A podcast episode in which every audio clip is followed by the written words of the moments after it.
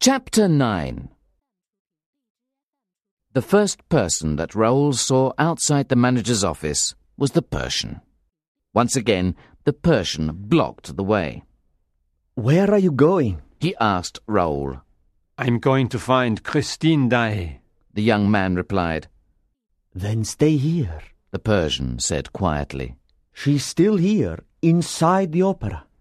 Why do you know so much? Raoul asked. You know a lot about Eric's secrets, and I think you know where Christine is.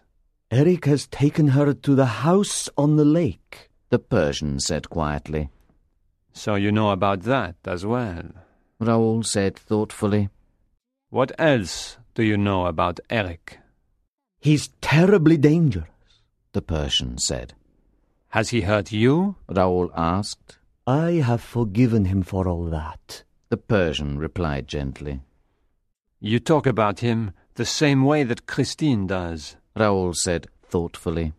You think he's a monster, but you're sorry for him too. I don't understand it. Be quiet now. The Persian ordered him. He may hear us. He could be anywhere, you know. In the walls, in the floor, in the ceiling. The Persian took Raoul to Christine's dressing room. He walked straight to the mirror and began knocking on the wall. Suddenly, the mirror began to revolve like a glass door. Raoul watched, remembering the time that Christine had disappeared from this room.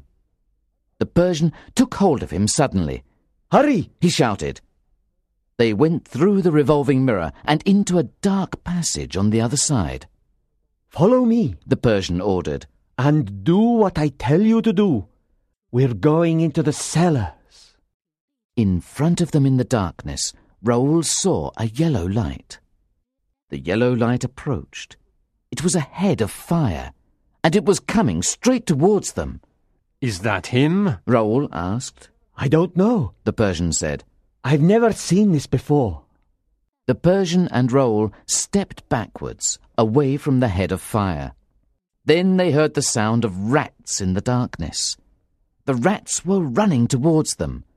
Thousands of the horrible little creatures began to climb over the two men. There was nothing Raoul and the Persian could do to get away from them. The head of fire walked slowly towards them. Don't move! A voice cried. I'm the rat catcher. Stay where you are, and I'll send the rats away. The head of fire disappeared. The rat catcher had turned his lamp onto his face, so he didn't frighten the rats he was sending down the passage.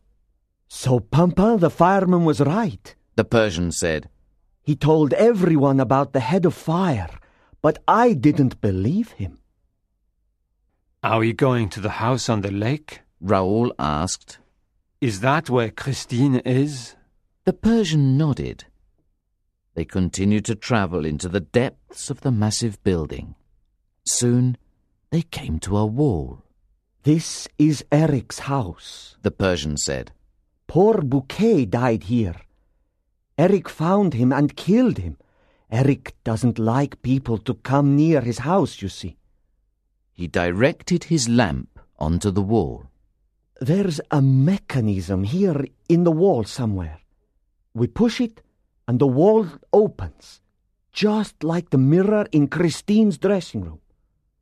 He put his hands on the wall and tried to find the switch. Ah, he cried softly. The wall opened, and the Persian and Raoul went in. The hole in the wall closed after them. They looked around them. They were in an empty room. Raoul touched the wall. It was made of glass. It's a mirror, he cried in astonishment. We're in Eric's room of mirrors, the Persian whispered. It's his torture chamber, and we're trapped.